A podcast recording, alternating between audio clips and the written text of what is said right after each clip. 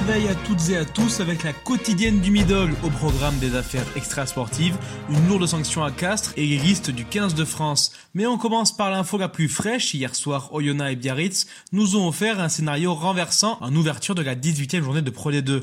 Menés chez eux 17-0 après 20 minutes, suite à des essais de Lucu et Artru, les locaux vont finalement lancer la machine pour renverser le scénario. Ils triomphent 31 à 22 sans trembler. Ce soir, suite de cette 18e journée, avec un alléchant Colomiers Van à la lutte pour le top 6, mais surtout un Aurillac Rouen capital pour le maintien.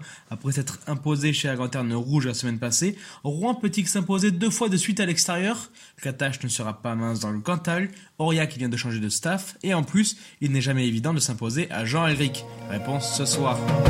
La grosse info du jour concerne l'équipe de France. Le groupe rassemblé à Nice est passé de 42 à 28 hier. 14 joueurs sont entrés dans leur club pour disputer la 14e journée de top 14. Ces joueurs sont Jean-Baptiste Gros, Peato Movaca, Wilfried Houkpatin, Kylian Guérassi, Cyril Cazo, Cameron Woki, Célébasio Togofua, Maxime Lucu, Louis Carbonel, Julien Herito, Lester Etienne, Gervais Cordin, Thomas Ramos et Kylian Amdawi. Le groupe des 23 qui défiera l'Angleterre le week-end prochain se dessine un peu plus.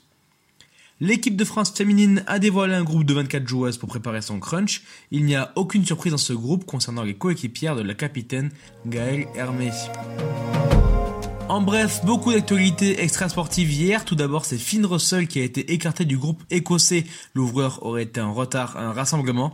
La suite du tournoi de la star du 15 du Chardon est en suspens. Il est retourné en France pour préparer le déplacement à Castres. À Castres, justement, la sanction est tombée pour Nkinsi. Le deuxième ligne écope de 12 semaines de suspension pour une fourchette. À la une de votre journal Midi Olympique présent ce matin dans vos kiosques, feu sur la Garonne, à l'occasion du derby du fleuve entre Toulouse et Bordeaux.